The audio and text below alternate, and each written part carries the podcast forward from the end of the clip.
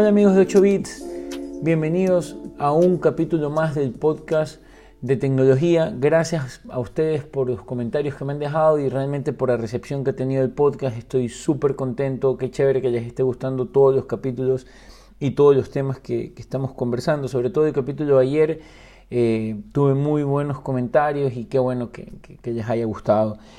El día de hoy eh, vengo con un episodio eh, basado en los temas que ustedes me recomendaron que, toque cuando hice la encuesta en Instagram. Eh, y bueno, de aquí los próximos cuatro días vamos a estar hablando acerca de estos temas.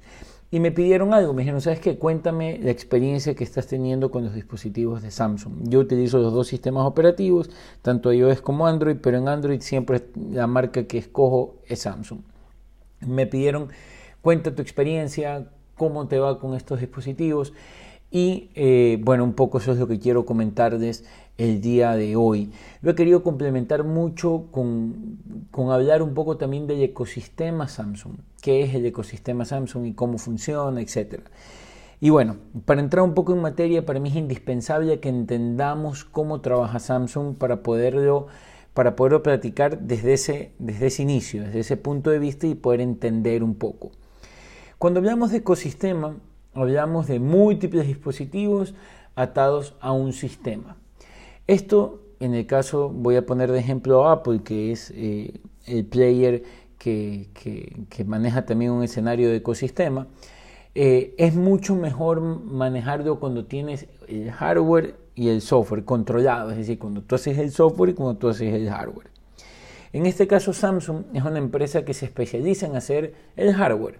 ¿Qué es el hardware? El teléfono, la computadora, la tablet, el reloj, los audífonos, etc. Ellos hacen el hardware y lo hacen muy bien, pero le, falta el software. Entonces, Samsung desde el inicio siempre eh, buscó aliarse con, ya con software eh, que estén en el mercado. En este caso, en el teléfono escogieron Android. Entonces, siempre cabalgaron este camino con ellos hacer el hardware y que Google en este caso ponga el software que Samsung, obviamente con su equipo, lo edita y hace una versión especial para los dispositivos eh, de Samsung, es decir, el Android de Samsung es Android en esencia, pero con features y con una estructura especial para los teléfonos de Samsung. Entonces, esto hace que la curva para poder eh, tener un ecosistema sea mucho más larga y mucho más lenta. Samsung tiene ya más de 10 años eh, con, sus, con sus teléfonos y con Android en el mercado. Y obviamente para mí Samsung es de las empresas que más ha aprendido, que más se ha adaptado, que más ha cambiado, que más ha evolucionado y que más ha podido hacer teniendo en cuenta lo que les digo, que no controlan el software. Y eso es muy importante en esta industria de, la conectividad y que, donde tú quieres vender en un ecosistema. ¿Por qué digo esto? Porque para mí Samsung recién el año pasado pudo armar su 360, completo y bien. ¿A qué me refiero? A que el año pasado Samsung anunció ya dispositivos con alianzas con partners, con alianzas con, eh, con, con, cada uno de los sistemas que va a gobernar estos, estos, estos, estos hardwares que ellos hacen, estos dispositivos, y eso lo hacía mucho más eh, maniobrable para el usuario y podía darte una, mejor experiencia en el 360. Es decir, el año pasado, 2019, Samsung lanza su S10, ¿verdad? Lanza su Galaxy Tab S6, lanza su Watch Active 2, que es el, reloj, lanza sus AirBots, que son los audífonos, y lanza también la Galaxy Book, que, la Galaxy Book S, que es eh, una computadora, una laptop eh, finita, como una versión de una MacBook Air, pero con Windows y con un partnership con Windows, con Microsoft, que la hace mucho más especial. Entonces lograron armar este ecosistema donde el player del computador ahora es esta Galaxy, eh, perdón, Galaxy Book S, donde el player de la tablet es la S6, donde el player del reloj es el es el Watch eh, Active 2, donde los eh, audífonos son los AirBots y todos están conectados bajo un solo paraguas que es obviamente Android y Windows. ¿verdad? pero estas versiones obviamente adaptadas al dispositivo, que es lo que lo hace interesante, porque cualquier computador puede tener Windows si compra su licencia, eh, cualquier teléfono puede tener Android, pero bueno, ya tienen todos una sinergia, todos están conectados dentro de un, esquema de 360, el cual te hace mucho más fácil el compartir archivos, el, manejar como una sola experiencia en todos los dispositivos, tanto en el reloj, que se conecta de manera íntegra y, y muy bien estructurada con la tablet y el teléfono, igualmente los AirBots, que son muy buenos, cómodos y con una calidad de sonido excelente entonces ya tienes un 360. Entonces esto permite que tú puedas tener una mucho mejor experiencia con estos dispositivos. Entonces yo creo que Samsung ha hecho y ha dado un paso excelente con eso desde el año pasado y, lo ha mantenido durante este año. Realmente para mí comienza todo esto el año pasado, porque antes los productos estaban muy aislados y no se los sentía como una sola, eh, como un solo ecosistema, sino que tú podías tener tu tu Galaxy Tab, pero no, no, tenías como una sinergia con lo que tenías en el teléfono y, faltaba la tablet, pero faltaba la computadora. Eh, que claro, Samsung viene teniendo laptops desde hace mucho tiempo, pero no se la sentía como parte de. Dicho esto y aclarado que ya está el, ecosistema, paso a dar mi experiencia con el teléfono. Para mí, eh, Samsung a mí me brinda una experiencia extremadamente buena con los dispositivos de Android. Realmente yo siento que tengo un teléfono mega, hiper, premium en mis manos cuando tengo eh, los, nuevos Series S que, vengo teniendo desde el S8, tuve el S8, el S9, el S10 y ahorita el S20. Y, me parece que, es excelente la forma como año a año van mejorando la calidad del hardware. Mira, hoy en día tengo el S20 que es el S20 Ultra. Es el más grande de todos, eh, que tiene la mejor cámara de todos, que fue ese teléfono que Samsung me, ha hecho llegar. Y es un teléfono grande, es grande. Eh, es más grande que el 11 Pro, el iPhone 11 Pro Max, pero lo siento mucho más maniobrable en mis manos que el iPhone 11 Pro, porque lo siento más liviano, más fino, eh, mucho más cómodo de llevar en el bolsillo, no es como, no, está, no es tan cuadrado, es un poco más rectangular. Lo que sí no me gustó mucho de este, de este, último, de este último diseño que hicieron eh, es la cámara. El bump de la cámara del, del, del S20 Ultra es un poco tosco atrás, pero créeme que vale la pena tenerlo por la bestialidad de cámara que tiene. Para mí el diseño perfecto es el que hicieron el año pasado con el S10 Plus. Era un diseño extremadamente elegante eh, y, que, tenía un balance en, la estructura de cómo habían hecho el bump atrás de las cámaras, de manera que cruzaba casi que de manera horizontal la parte de atrás. Era muy cómodo, era muy muy bacán y ese ha sido para mí mi diseño favorito de los Galaxy.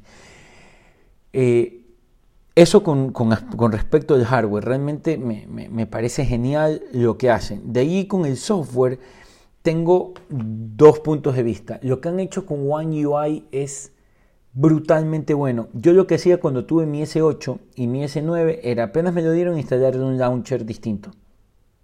Instalaba un launcher para cambiar apariencia de teléfono y tener otras opciones y otra, y otra experiencia de usuario.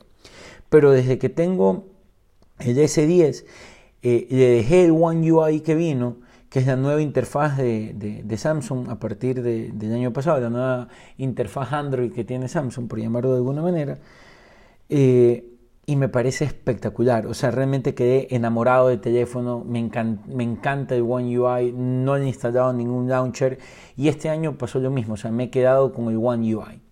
Lo único que a mí no me gusta de de Samsung en Android son dos cosas. Primero, Bixby, que no la quiero, nunca me ha gustado, no, no, conmigo no funciona Bixby.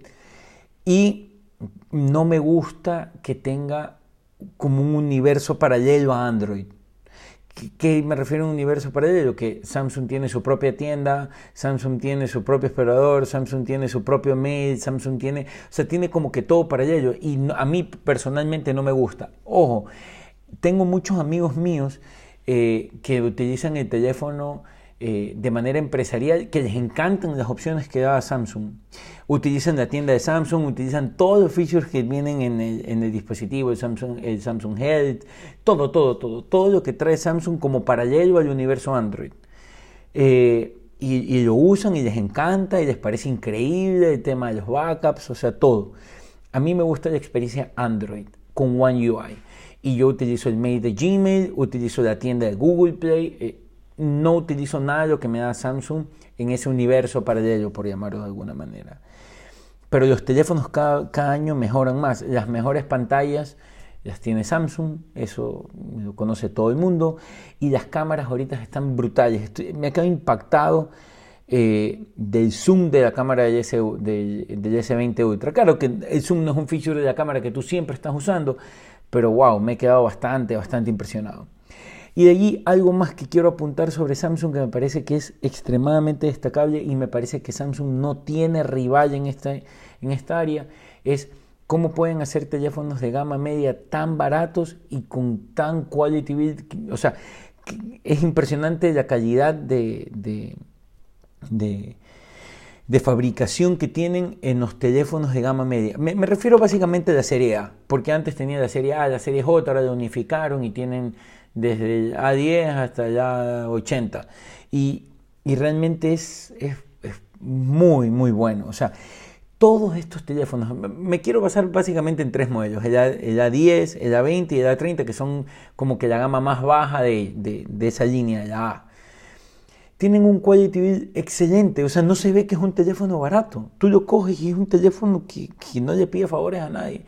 Y son teléfonos baratísimos de 180 dólares, 200 dólares, con cámara excelente, con One UI, con, con, o sea, con, todo, con todos los premium features en software que tienen los, los, teléfonos de gama alta. Lo que tiene el S, lo que tiene el, el A50, el A60, el A70, o sea, es realmente muy bueno lo que hacen. Yo me he quedado impresionado y algo que yo siempre valoro de, de Samsung es, es, eso, es cómo hacen para hacer teléfonos tan bien hechos, que se sientan tan premium, pero que son de gama baja. Y te ofrecen casi que la misma experiencia de software. Claro que ya después en procesamiento obviamente se ve una diferencia, porque son teléfonos de gama baja o gama media. Eh, pero, pero, por ejemplo, para mi papá, que tiene un S30, le sirve espectacular, funciona súper bien y, es como que tengas un teléfono premium. Y eso es algo que, que, Samsung da, que para mí no da ninguna otra empresa eh, a nivel mundial. Porque bueno, claro, y la competencia, que Xiaomi, que pelea mucho en ese rango, o Huawei, pero cuando tengo esos dispositivos en las manos, siento dispositivos que, claro, me cuestan 180 dólares, 200 dólares, pero se perciben como eso, ya como teléfonos baratos de, de 180, 200 dólares. Cuando yo compro un teléfono de 200 dólares de Samsung, un A30 por ejemplo, yo siento que estoy teniendo en mis manos un teléfono de 500 dólares, porque es un, quality build mucho, mucho, mucho mejor, eh, que tiene otro trato y que realmente se ve como un teléfono robusto. Bueno, espero que les haya gustado un poco mis impresiones eh, acerca de, del ecosistema Samsung, de mi experiencia con Samsung. Eh, quienes no han podido escuchar los episodios anteriores, los invito a escucharlos. Si te gusta el podcast, suscríbete al canal, ayúdame a armar esta comunidad de tecnología que realmente eh, es lo que venimos haciendo. Qué bacán poder tener ya gente que me comenta, que podemos conversar o que me sugieren temas. Eh, la única forma de hacer una comunidad 100% orgánica y real donde podamos eh, intercambiar opinión es eso, haciéndolo eh, pasar el boca a boca. Si te gusta el podcast, compártelo con tus panas, suscríbete, pon la calificación que deseas al, capítulo y con eso me despido. No se olviden de hacerme llegar sus sugerencias. Estoy en, en, Twitter y en Instagram como Pancho Limongi. o si no, me pueden hacer llegar sus sugerencias a través de mi correo francisco.limongi.gmail.com Eso es todo por este capítulo. Los espero el día de mañana. Que tengan un excelente día.